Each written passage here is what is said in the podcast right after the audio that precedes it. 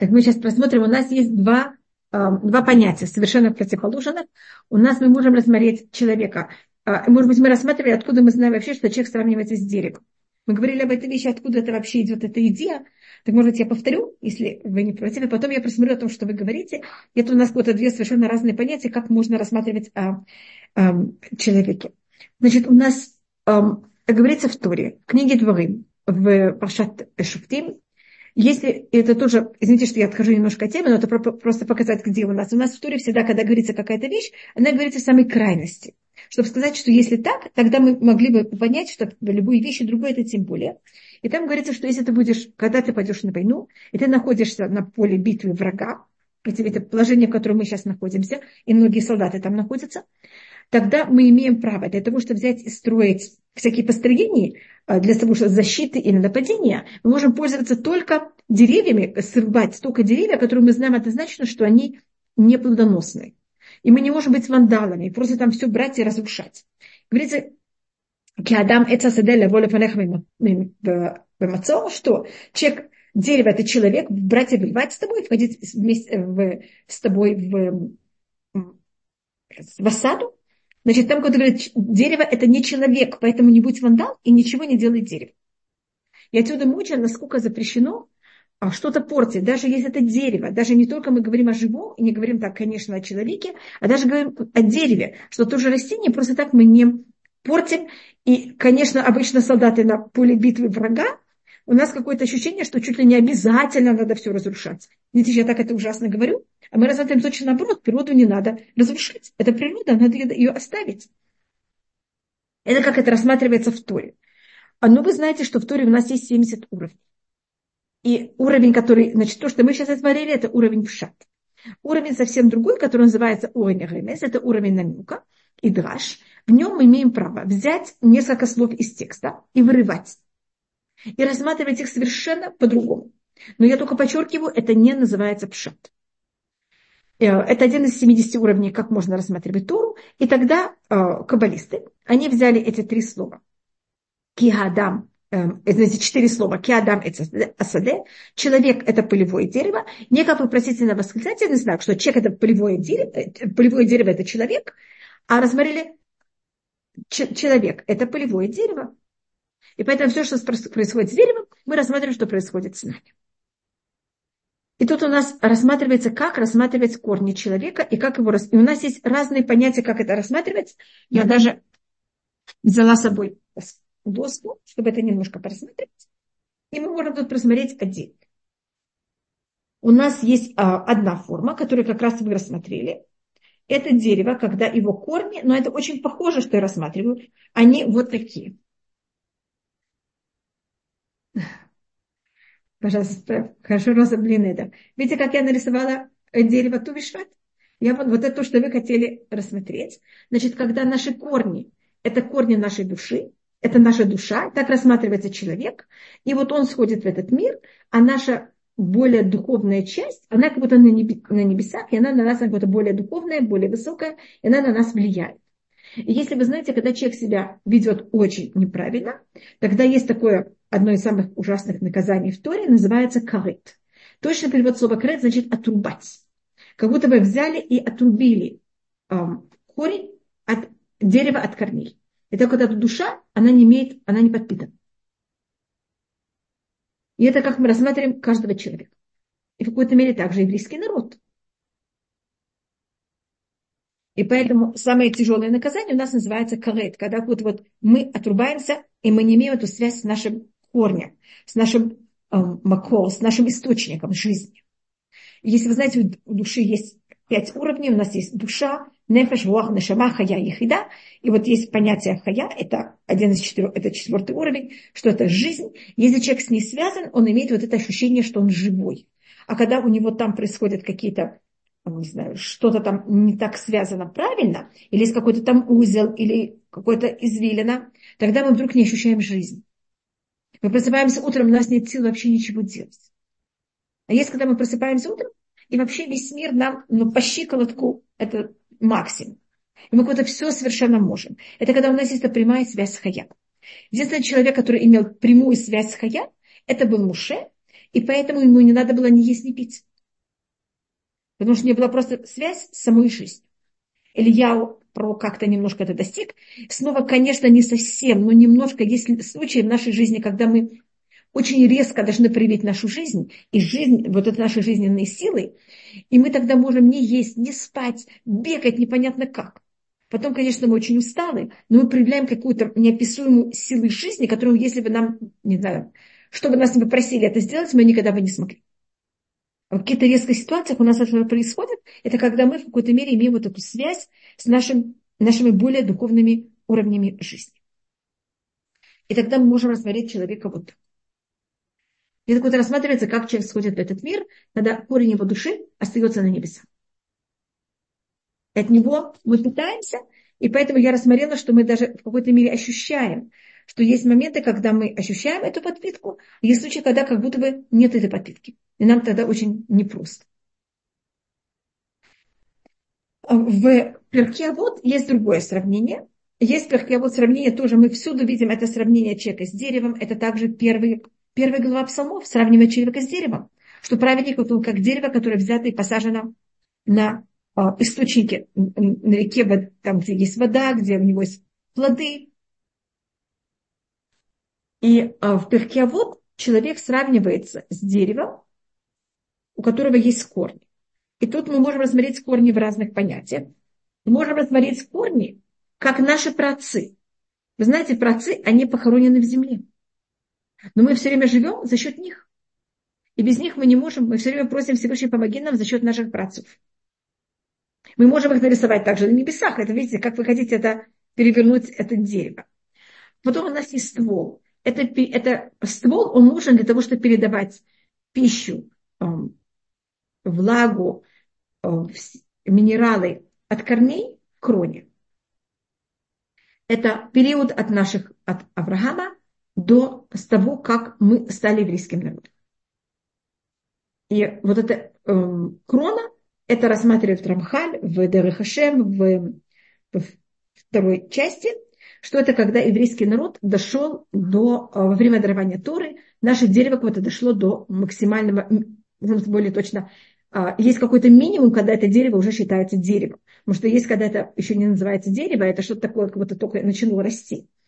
Так когда еврейский народ доходит до 600 тысяч душ, он тогда считается деревом. И тогда мы взяли и получили Тору. И если бы даже не хватало одного листика, мы бы тогда не могли получить Тору. И также у нас рассматривают книги Ишаеву, что как дерево, есть деревья, когда они, которые они зеленые и плодоносные в течение всего года, а есть деревья, которые они зимой эм, оказываются в шалехет, они э, в листопаде. И кажется, что они умерли. И вообще все, прекратилась их жизнь. Это состояние еврейского народа во время изгнания. Есть моменты, когда кажется, что все, еврейский народ больше никогда не выживет, не, не восстановится. Все листики упали, все ветки сломались. Кажется, что все, жизнь закончилась. И потом приходит э, время, э, весна, и мы вдруг снова оживаем. И в случае, когда у нас какие-то ветки, или даже не веточки, а даже ветки, даже, э, как можно сказать, даже такие большая ветка у нас отрубается. Это как это был период во время катастрофы недавно когда какая-то очень большая часть еврейского народа была отсечена. Но все-таки у нас э, корни остались, и поэтому можем все время брать и восстанавливать. Эм, это мы находим в книге Шаяу. Э, у нас вот это сравнение еврейского народа с деревом, просто с деревом, даже не говоря уже о каком именно специальном дереве, мы это находим очень много раз в, эм, во всем Танахе. И также, когда мы говорим про Машехов, мы тоже о нем говорим как росток. Эцемах Давида вдыхам и от смех. Росток Давида возьми и, и как можно быстрее взять и сделать так, чтобы он пророс. У нас даже есть дерево, а, чуть ли не можно рассмотреть с каждого колена. У нас есть дерево также Давида. И когда корень называется корень Ишай. Поэтому говорим Давид бен Ишай. Корень это Ишай, ствол это Давид, а вот ростки это зависит каждый, понимаете, каждый раз. И каждый раз есть листопад, Какие-то цари умирают, кто-то другой ожив... в какой-то мере рождается. И потом у нас говорится в Аяцах Хотер, Мегеза и Шай, выйдет кого-то один такой росток от э, корней. от корня Ишая, и это будет Бесваташи Машех. Есть у нас еще одно сравнение дерева с человеком. Это немножко что-то другое и, может быть, более рассматривать о том, как мы должны э, заниматься и себя вести. У нас есть корни и у нас есть крона. Может быть, я говорила уже об этом. Крона, она очень красивая, мы все ее видим. Но проблема, что крона превращает в дерево, хотя она дает ему эм, она дает ему листики, очень помогает, есть у него плоды. Но глобально для всего дерева крона, она мешает. Потому что когда очень большая крона и нет достаточно корней, дерево становится очень неустойчивым. Значит, тут, э, Маргалит, одну минуту я еще отнесу к тому, что вы спрашиваете. И эм, рассматривается, что каждый раз, когда мы берем и какой-то добавляем себе, какой-то э, листик в кроне или делаем кроной какую-то веточку в кроне, мы должны обязательно пустить также какой-нибудь корень. Потому что чем у нас крона более красивая и большая, тем нам нужно еще больше корней. Потому что, э, э, потому что если дерево, у него много корней и маленькая крона, он очень устойчивый. А если у дерева мало корней и много э, и большая крона, он автоматически за счет этой кроны становится еще менее устойчивым. Распекья вот рассматривает. Корни – это поступки, это наша связь с физическим миром. Крона – это наши мысли, знания, которые они вот очень красивые, и мы можем ими всюду показывать их на показ. Значит, в иудаизме все, что мы знаем, мы должны соблюдать. И если вы знаете новую вещь, вы должны думать, как ее, как ее взять и исполнять. Это говорим то, что вы спросили про другие народы. Это как раз Рамхаль, когда он пишет об этом, он говорит, что каждый народ, он был в какой-то мере свое дерево. Еврейский народ также свое дерево. И когда мы берем и мы а, когда кто-то хочет взять и войти в еврейский народ, начиная с момента дарования Тор, он должен для этого вырваться из своего корня и взять и привиться в еврейский народ. Вы знаете, как дерево можно взять и сделать прививку. И поэтому после того, как человек делает гиюр, он считается, что его отец – это Авраам.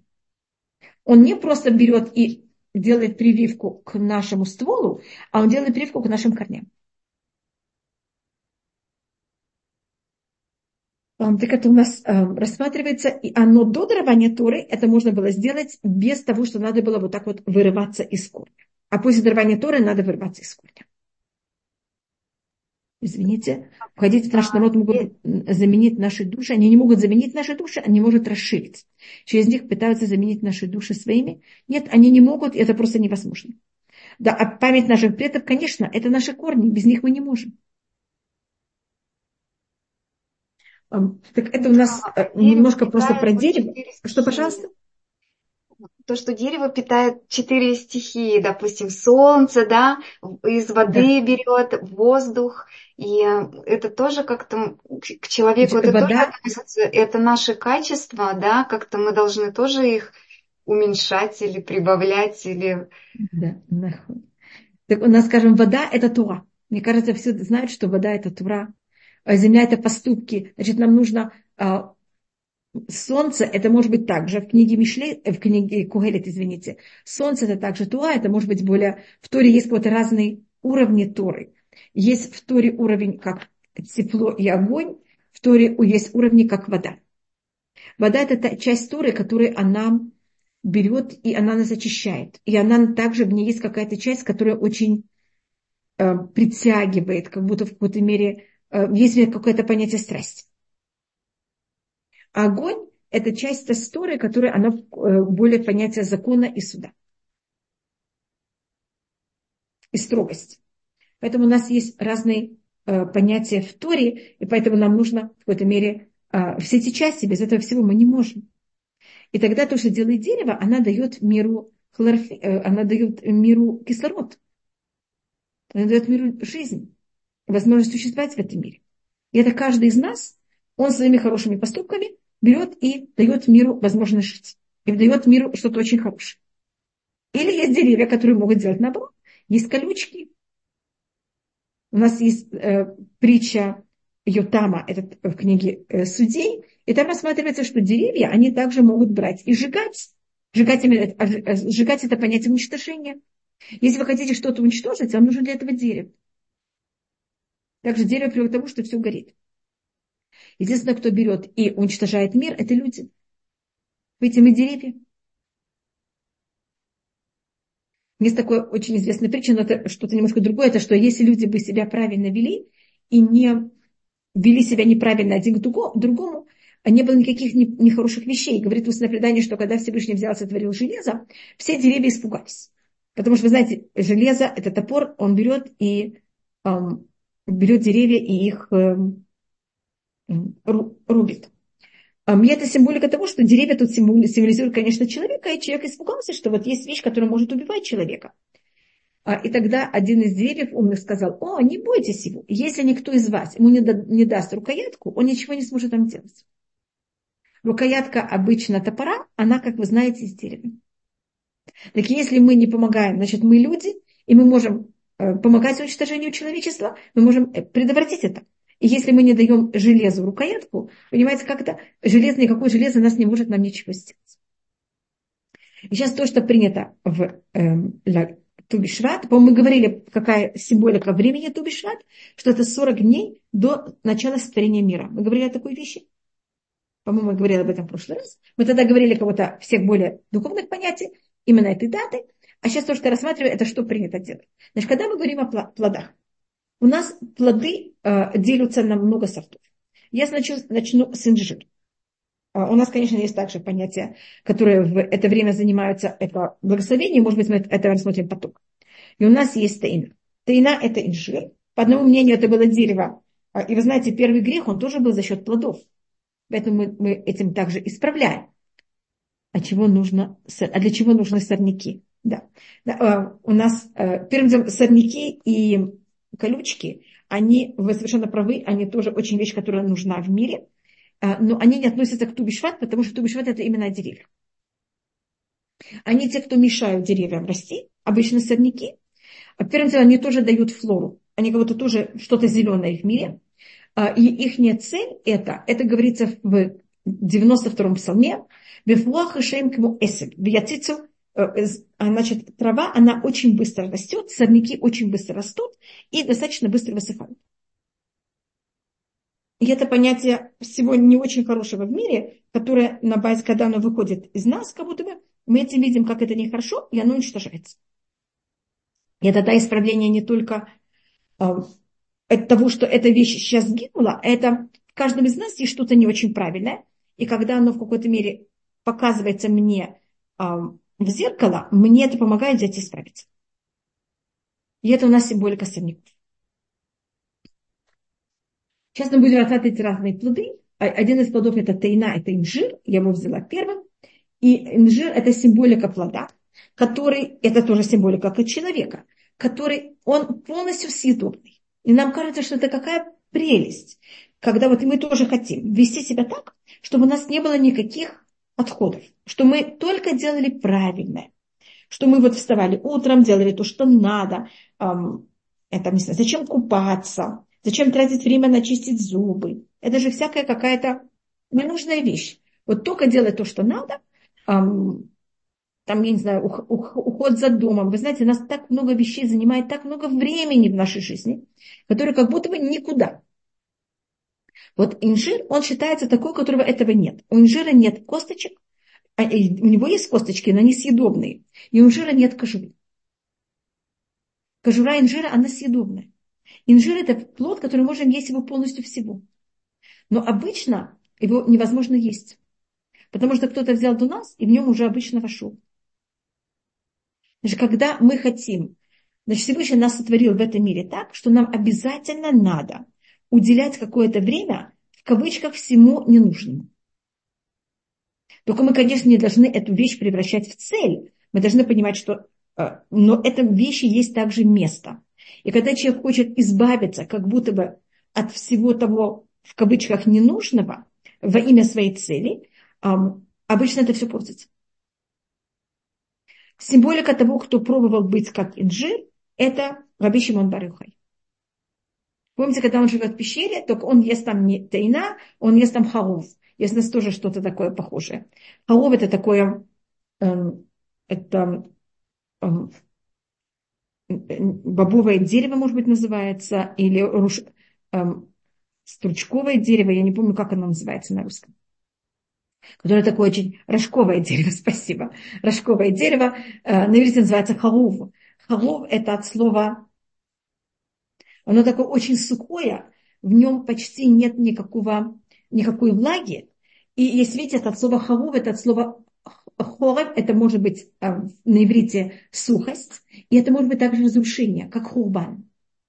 И помните, что когда Раби Шимон Барухай выходит из пещеры, и он там ничем не занимался, кроме занятий Торы. Он когда выходит и видит, что люди занимаются чем-то другим, он все уничтожает. А, а всяких геометрия, что говорит геометрия во всех этих фруктах, или имеете в виду гематрия? Просто я не поняла Ева. Если вы имеете в виду гематрия, так у нас есть какая-то гематрия плодов, но а, я просто не очень поняла, что там написано. И поэтому у нас тайна, она очень сладкая, она какая-то очень приятная, но у нее есть вот эта проблема. Значит, это люди, которые не хотят, э, да, гематрия, я поняла. Люди, которые не хотят вот это э, уделять время каким-то физическим вещам, и это Всевышний так сотворил мир, и без этого невозможно. У нас есть другой плод. А, мы, может быть, возьмем тамар, Потом у нас есть, э, у нас есть лимон, тамар. Я хочу взять, что-то противоположное тамара. Хотя возьму также эгоз. Мы возьмем, я возьму сейчас финик, и я просто написала разные плоды, и я сейчас рассматриваю вот эти два. У нас есть тамар, это финик, и у нас есть эгоз, это орех. Я сейчас беру э, финик и эгоз как противоположность. Первым делом, если вы замечаете, у финика мы едим оболочку, мы как будто бы едим кожуру, а внутрь мы не едим. А у ореха наоборот. Мы наружу не едим, оболочку не едим, а едим внутрь. Значит, у нас, и поэтому принято в Тубишват, но это уже, что берут разные плоды, и вот в этом понятие. Значит, что мы едим? Мы едим все, мы едим, наоборот, кожуру, или мы, наоборот, едим только внутрь. Или мы, наоборот, едим только середину, не едим не, не, не, не внутрь и не кожуру, а едим только между, скажем, как авокадо. Или в какой-то мере как яблоко. Вот и есть все возможные эм, понятия. И, э, значит, тамар – это финик, он у нас очень сладкий, он, э, эм, и мы, конечно, можем есть эм, оболочку, но и вы замечаете, что э, финик намного менее червивый, чем инжир, хотя он тоже очень сладкий. А, но у него, так как у него есть, вот, э, хотя э, у него на, оболочка, она в какой-то мере именно та, которая съедобная, а внутрь нет, он все-таки немножко как-то имеет какую-то жесткость в себе. Понимаете, как это? И поэтому он немножко более, эм, в какой-то мере, имеет какую-то защиту. Хотя также в нем бывает, э, как вы знаете, э, надо, если вы хотите его есть, надо его также проверять. Но его намного легче проверить, чем э, инжир. Потому что у него в какой-то мере, понимаете, не все съедобно. И вот то, что не все съедобно, превращает его в то, что можно легче его проверить. А в момент, когда это все съедобно, это кажется такой большой плюс. Оказывается, минус. Представляете, как и все непросто. Хотя нам казалось, что инжир это самое хорошее. А, орех а, у нас считается точно наоборот. И орех рассматривается, значит, первым делом у него есть э, не одна клипа, не одна кожура, а у него есть много, у него есть кожура и скорлупа. Вы видели, что у него есть сначала кожура, такая горькая она считается. Это считается как то самая наружная вещь, самая как то ненужная вообще. Потом у него есть скорлупа, и потом у него есть внутрь. И если вы посмотрите, и еврейский народ сравнивается, конечно, с, э, со всеми, всем, что мы тут рассматривали, и когда мы говорим про орех, какой у него плюс? Если, скажем, финик или инжир, и, эм, и, и, гос, как называется, и орех, орех целый, который еще не сломали, все эти три плода оказались в мусоре. Мне кажется, что инжир и финик мы уже не, из, мусора, из мусора не вынем. Орех я могу вынуть. Потому что не скорлупа. Видите, какая хорошая вещь скорлупа? Значит, нам кажется, что зачем нужно эта скорлупу? И как ее тяжело потом ломать и бить. И пока мы из этого э, ореха берем и вынимаем внутрь. А так как у него есть эта скорлупа, она великолепная защита. Даже если он в мусоре, он не портится. Он не, не а, как будто орех остается целым, и, и он защищенный. И также рассматривается еврейский народ, что он как орех. В плане того, что непонятно, куда вы его кинете, будет он в каком-то неописуемом мусоре, это будет Египет, это будет Вавилон, это будет Советский Союз.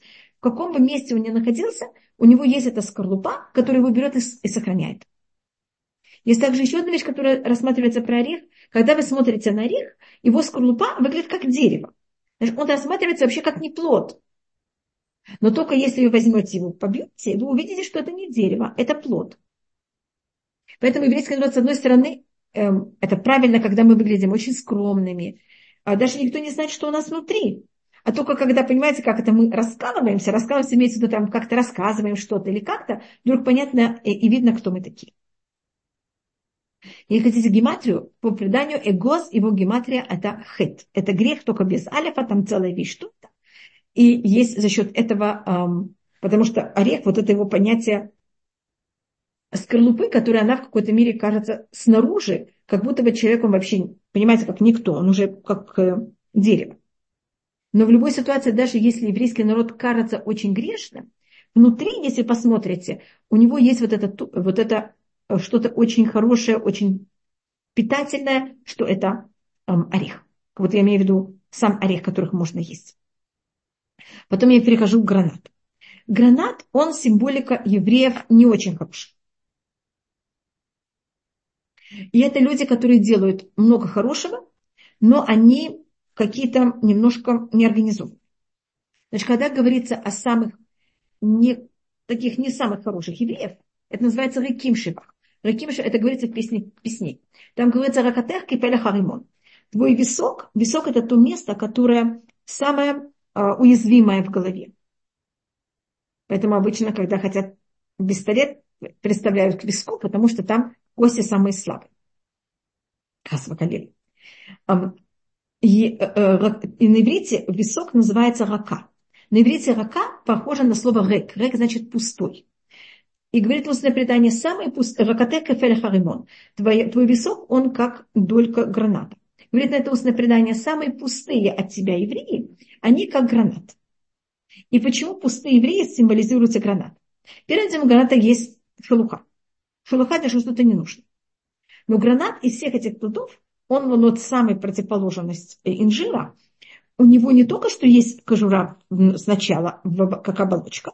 Если вы его открываете, там снова есть уйма пленочек и всяких горочек, которых и потом, которых надо... И плод, он совершенно не один, это зернышки зернышки. И каждого зернышка надо вытащить из его, понимаете, ячейки. И кроме того, каждое зернышко еще внутри имеет косточку. Это какое-то много хороших поступок, но они все обволок, обвол, их обволокли в уйма мусор. И надо вот этот весь очень осторожно вытащить. Как говорится про Раби Ир, который был, учился у Ахера. Раби Ир, он был выдающийся мудрец, и он учился у человека, который был тоже выдающийся мудрец, он был друг Раби Акива, вошел в самый секретный уровень Торы и вышел из иудаизма. Перестал соблюдать закон. И говорится про Раби Маира, что он, когда учился у Ахера, которого звали Ришабен Я, Римон Маца, гранат он нашел. Внутрь его поел, а всю, всю кожуру взял и выкинул. Значит, то, что делал Раби Меир, это вот именно так очень осторожно вынимал то, что хорошее из учения Раби э, Хера, а все, что нехорошее, все это, весь этот мусор выкидывал в мусор. Значит, когда мы занимаемся и находимся вещами или находимся с, с людьми. Есть случаи, когда нам надо э, вести себя, как будто мы едим гранат. Это понятно, что такое гранат у нас. И у нас есть предание, что, знаете, есть 613 зернышек. Что на, говорим, что было у нас много добрых дел, как у граната. Да, хотя бы, понимаете, мы говорим, что хотя бы были как гранат. Когда я была маленькая, это было перед Рошишана, я думаю, должно быть, я немножко мешала дому, я не знаю как, но я тогда помню, что мой брат, он старше меня на 12 лет, он мне взял и дал два граната. Один был очень, самый большой, который он выбрал, другой был самый маленький. И попросил меня посчитать, сколько есть гранатинок, зернышек граната в каждом из них. В большом было, хотя бы это было в Ташкенте, в большом было больше, чем 613, в маленьком было меньше, чем 613. Поэтому, может быть, среднее число это 613, или, может быть, в Израиле есть такой сорт гранатов, который там именно 613 зернышек. Но просто я могу сказать, что по моему опыту это не было именно 613 зернышек. Теперь гранат у нас также символизирует царство. Потому что если вы видите, как выглядит гранат, он выглядит как лицо с короной. И в древние времена а, в Израиле это считалось самый красивый плод. И когда хотели э, украшать или делать какие-то украшения, или что-то там символическое, обычно делали форму граната. И в храме был стол, были два столба, Яхин Воаз, при входе в храм, как вот столба, которые, вы знаете, как колонны, которые стоят при входе.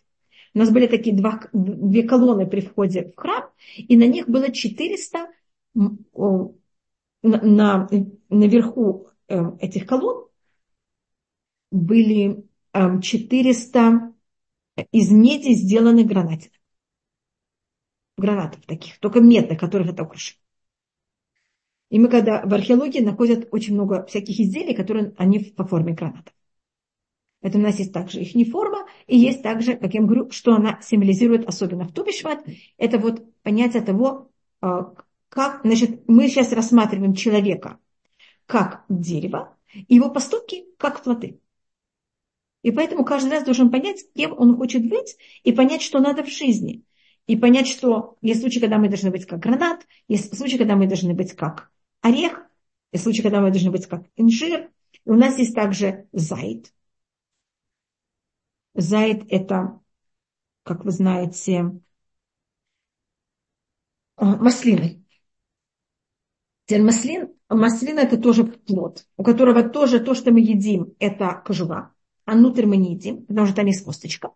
Но маслины – это из всех плодов, он единственный, который очень горький. Его, как мы срываем с дерева, невозможно есть.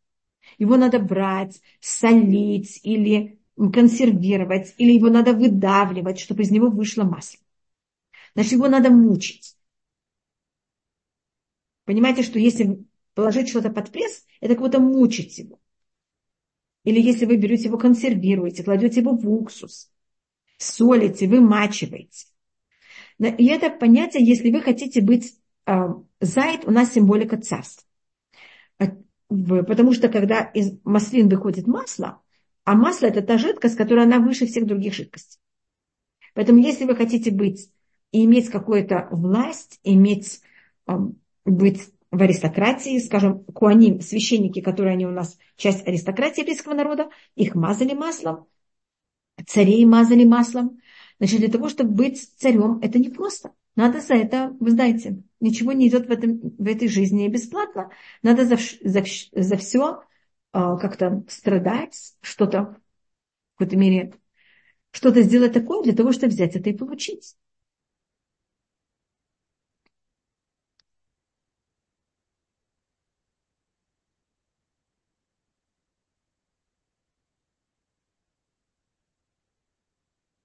Сейчас я беру также виноград. Я их писала совершенно не по порядку. Теперь виноград, э, это плод тоже очень интересный. Он не, э, если мы говорим о всех других, они э, растут каждый сам по себе, кроме инжир, извините, тамар, финик и виноград растут похоже, они растут гроздями.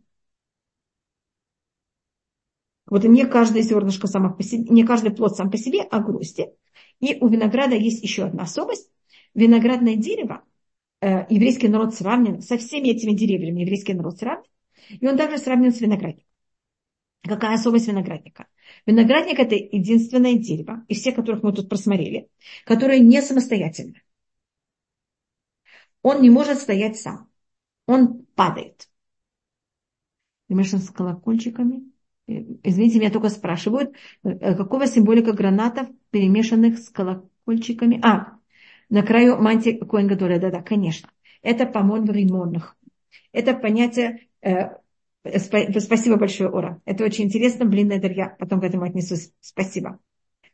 Эм, у нас эм, гефен, значит, виноградник, это то дерево, которое не может стоять самостоятельно. Ему приходится всегда подставлять мертвые деревья, чтобы он на них эм, ложился. Это символика того, что еврейский народ, он очень скромный. Он, значит, не растет вверх, как все остальные деревья, а он падает. А если мы хотим, чтобы он как-то не падал, а чтобы он в какой-то мере стоял, нам нужно и подставлять ему мертвые деревья, мертвые палки. И это понятие того, что мы существуем, как раз кто-то мне сказал немножко до этого, только за счет наших працев. Всегда живое поддерживает мертвых, в еврейском народе мертвые поддерживают живых. Ведь виноградник, кто его поддерживает, это мертвые э, деревья. Эм, и у нас э, вот это понятие виноградника, мы это видим в псалмах, мы это видим в книге Шаяу, мы это видим в очень многих местах, что еврейский народ сравнивается с виноградником. Может быть, еще одна вещь, которая рассматривается зайд. У нас э, э, зайд это, считай, это маслины. Это считается э, сорт растения, которое не принимает никакого гибрида. И это вот считается та часть еврейского народа, которая никогда ни с кем не смешивается. Мы тут рассматривает о том, что происходит в наше время с нашей властью. И э, от винограда мы можем брать и делать изюм, мы можем также есть его сам, сам, как он есть, а мы можем взять его и выжимать, и делать виноград, и делать вино. И вино у нас это, но тут мы уже говорим, когда мы говорили про масло, про оливковое масло, мы также можем говорить о, о вине, и принято тубишват, но это я уже говорю как, э, как будто не совсем на простом уровне. Значит, может быть, я рассмотрю до 16 э, века, тубишват это была просто дата календаре, которая решалась, с какого времени, э, к какому году относятся плоды. Если зацвели до тубишвата, если зацвели после тубишвата. Мне кажется, мы говорили об этом в прошлый раз. А с 16 века это также рассматривается как уже вещь, которая имеет какую-то символику. На каббалическом уровне это всегда имело символику, только это было очень неизвестно. А Авия Кадош это взял и сделал такое более популярное. Потому что он это делал в Цвате, и это там стало немножко более популярно. Есть кто делает седет тубишват, значит, берут вот плоды, Э, и особенность плодов это, что выбирают плоды, вот то, что я говорю, как, разница в том, что там съедобно и что несъедобно. Если берет 16 сортов плодов, это 15 сортов, это вещи, которые связаны с именем Всевышнего, и пьют вино, белое вино и красное вино. Белое вино – это символика у нас милости, красное вино – это символика суда. Можно вместо вина пить виноградный сок. Это совершенно не обязательно, это просто такая маленькая символика. Можно даже взять что-то очень маленькое, а, только совершенно немножко вина как символика. И если мы говорим о Торе, у нас а, вот вино – это символика, если вы хотели гематрию, мы сейчас просмотрим. Сейчас я напишу слово яин, это вино, юд это 10, еще раз юд это 10, нун это 50. Если видите, у вас все это вместе будет... Это будет у нас 70. 70 гематрия тоже слово сод. Сод это секрет. Это 60, 6 и 4.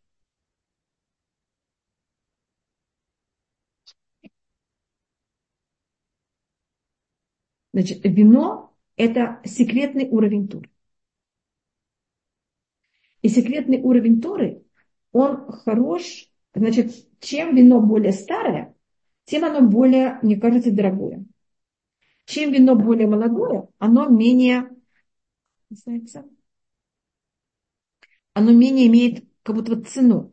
Например, какая символика а, Тубишват, а, это как будто символика о человеке. И эти плоды – это символика в какой-то мере нас. Поэтому, когда вы видите, когда мы говорим о плодах, я говорю не о плодах, я говорю о себе. И это понятие того, что если мы не э, мы должны понять, что есть разные плоды, каждый из нас как будто другой сорт дерева, и в какой-то мере у нас могут быть также очень много сортов деревьев одновременно, и мы должны каждым из них пользоваться правильно. И понимать, что надо от всего взять понемножку. Если кто просит в Тубишват, э, но это более мужчины, чтобы у них был кошерный трог, а они также просят о Торе. Есть разные понятия, которые э, рассматриваются. И, и вино чем, то же самое, когда мы говорим о занятии более глубоких уровней Торы, чем человек более пожилой, для него это очень хорошо. Точно так же, как вино, оно, и, и чем оно старше, оно также более дорогое. Поэтому стоит его учить, а людей, которые это все уже проучили достаточно давно, и это у них кого-то уже настоял.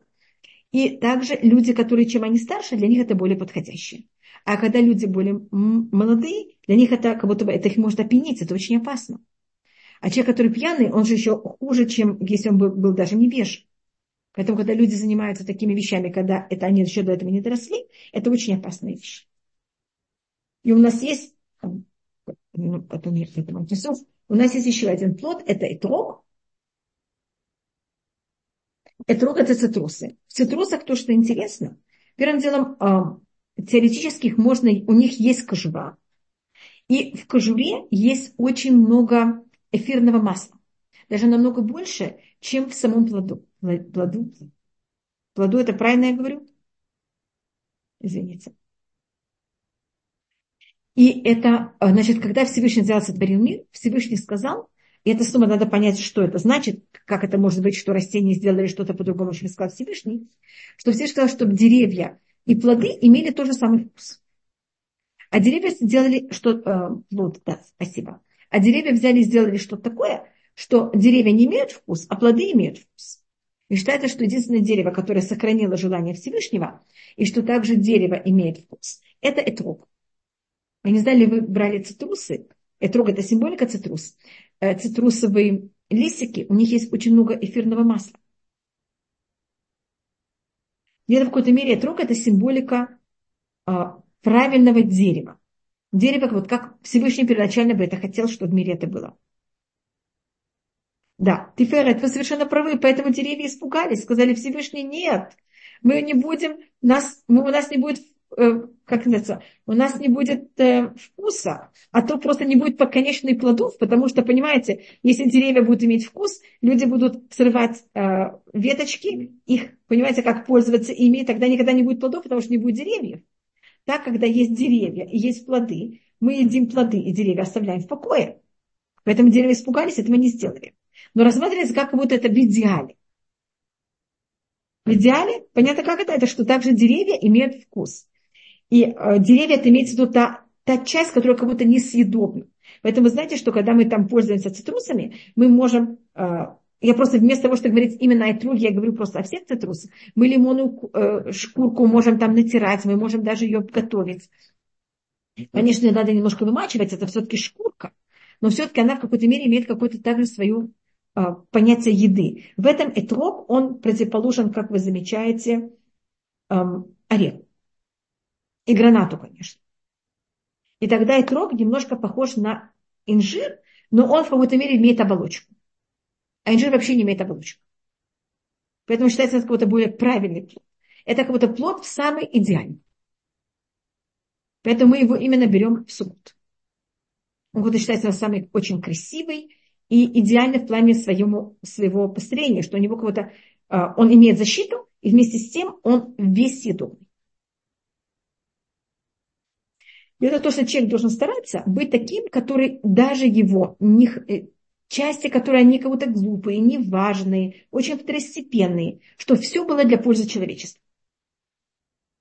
Чтобы не было в нем какие-то части, которые они вообще никому не приносят пользу и никак не нужны. Не знаю, там, человек умеет свистеть, чтобы он мог тем, что он свистит, там, не знаю, детей а, развлекать. Или там собирать людей. Это понятно, что я имею в виду. Как будто есть у каждого из нас какие-то вещи не, как будто не самые правильные, не самые нужные. Но правильно, что мы всем пользовались. И это у нас этрог. Но почему в какой-то мере Всевышний так не сделал, и деревья изменили? Деревья это, конечно, Всевышний им сказал изменить, хотя так это рассматривается, что э, а, все-таки второстепенные вещи, они очень опасны, потому что если они слишком, есть их слишком много, это тогда мы забываем им правильно пользоваться, и мы в какой-то мере тогда все ломаем. И наоборот, отдаем и пользуемся вот этими второстепенными вещами, а не именно тем, что надо. Песня говорится, что и деревья не послушались, и земля не послушалась. Там есть, это говорится, что земля не послушалась. Тогда мы, да, вы сказали, да, спасибо. Да, и без Раташем, а, когда это будет, тогда у нас будет все исправлено. И, а, значит, мне кажется, тут я просмотрела почти про все а, фрукты, которые у нас очень такие известные, которые написаны в Туре. Еще один плод, о котором говорится, это яблоко. Это говорится в песне песней. Это пуахбация. Это и яблоко у нас считается дерево, плод, кроме того, что у него есть кожура, у нее есть зернышки, а, и они тоже в этой мере, может быть, сейчас она да, съедобна. А у нас есть еще у деревьев листики, которых я не рассмотрела о них. А, и особость яблока, что он у нас в иудаизме символизирует три цвета. Есть кого-то красное яблоко, белое яблоко, это, я думаю, желтоватое яблоко и зеленое яблоко. Это плод, который имеет разные цвета. Теперь обычно они все одного и того же цвета. Гранат тоже плюс-минус одного и того же цвета. А виноград может быть двухцветный, а яблоки у нас символизируют три цвета. И это понятие трехцветность э, яблока, это символика того, что как Всевышний правит мир и как мы тоже. Потому что у нас яблоко в песне песней символизирует Всевышнего. Как, эм, я, как яблоня среди э, как дерев, э, лесных деревьев, имеется в виду неплодоносных деревьев, так мой любимый среди всех парней. И в этом есть несколько, конечно, символик, но если мы говорим только именно о самом яблоке, это понятие, что Всевышний правит миром и на уровне суда, что это символика красный цвет, и на уровень милости, что это белый цвет, это имеется в виду, я думаю, более желтое яблоко, и также что-то в середине, что это символика зеленого яблока. Зеленый цвет у нас символика, э, то, что символизирует Яков, что это не суд и не милость, а что-то, это называется лахамин, это что-то в середине. У нас у деревьев также обычно есть листики. И то, что нас символизирует листики,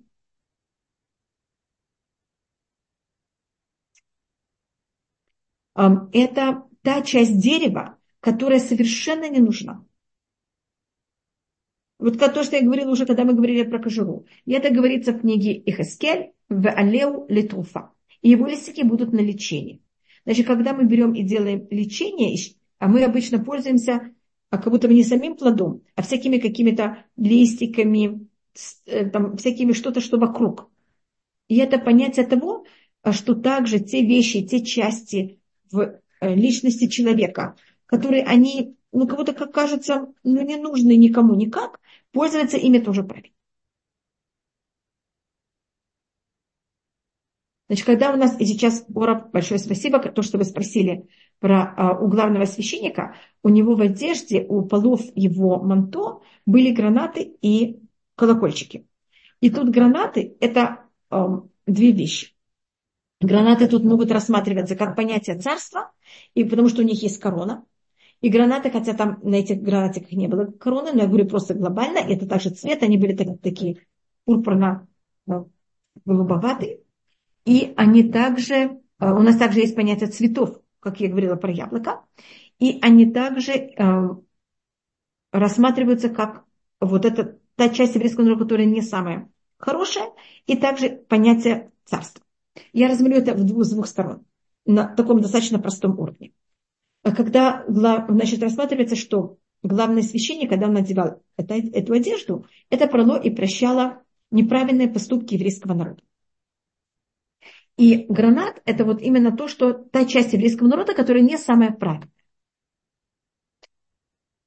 И поэтому, когда главный священник одевал, у него было такое манто, это называется меин, а, его, э, его одежда, она, когда он это одевал, это прощало за Рашунага. И поэтому там у него говорили, поэтому, когда он ходил, у него это все звенело. Значит, чтобы мы никогда не говорили ничего неправильное, нехорошее, даже о людей, которые такие самые простые в еврейском народе. Это одна сторона. Другая сторона, э, это понятие, вот именно гранатов, когда я рассматриваю как гранатики, которые вот они, в них там все перемешано хорошее, с, не совсем тем, что надо. А есть другая сторона гранатика, то, что мы уже рассматривали, что гранат это также понятие царства. И главный священник, он был, когда в храме, он же был самый главный священник. И была опасность, что когда он будет, будет ходить по храму, у него будет ощущение, что храм это его. И у него не будет достаточно трепета перед храмом. А, и поэтому он должен был все время звенить, и это понятие, что он в какой-то мере все время просит разрешения. Потому что когда я беру и звеню, я что делаю? Я кого-то стучу в дверь и спрашиваю, можно пройти? Я имею, имею право пройти дальше? Поэтому именно в одежде главного священника были эти колокольчики и гранатики, что это даже если ты, ты будто очень важный, ты царь, ты главный священник, ты все равно должен Всевышнего и быть перед Всевышним тот, кто все время просит разрешения и никак никуда не входит без разрешения. И у нас символически рассматривается, это рассматривает то, что я сейчас говорю, говорит Рош, Раби Ашер Ванихель, что Надав Авигу, там есть разные мнения, почему они, а, а, они сгорели. И одно из объяснений, потому что они ходили без Меиль, без вот этого манту. Но они же не были главным священником. Главным священником был Аарон. И объясняется, что значит, что они были без Меиль, без этого манту, что у них не было вот этого ощущения, что надо в любом месте спрашивать, спрашивать разрешение, а немножко в какой-то мере как-то ощущ, они ощущали, что это их место. И поэтому с ними произошло то, что произошло. И у нас осталось, теоретически мы рассмотрели все фрукты почти, которые мы хотели просмотреть, которые у нас а, рассматриваются. И а, у нас то, что мы не рассмотрели, это пшеница. Это хита. Значит, по одному мнению, э, дерево, из которого, которое было запрещено первому человеку есть, это была пшеница. Или это был инжир, или пшеница, или это был, э, называется, виноград.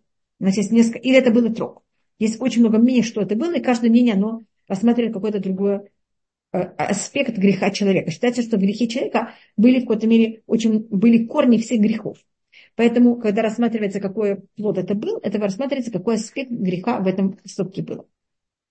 Потому что там была, была страсть, была восстание против Всевышнего. Были, понимаете, как это были много аспектов одновременно.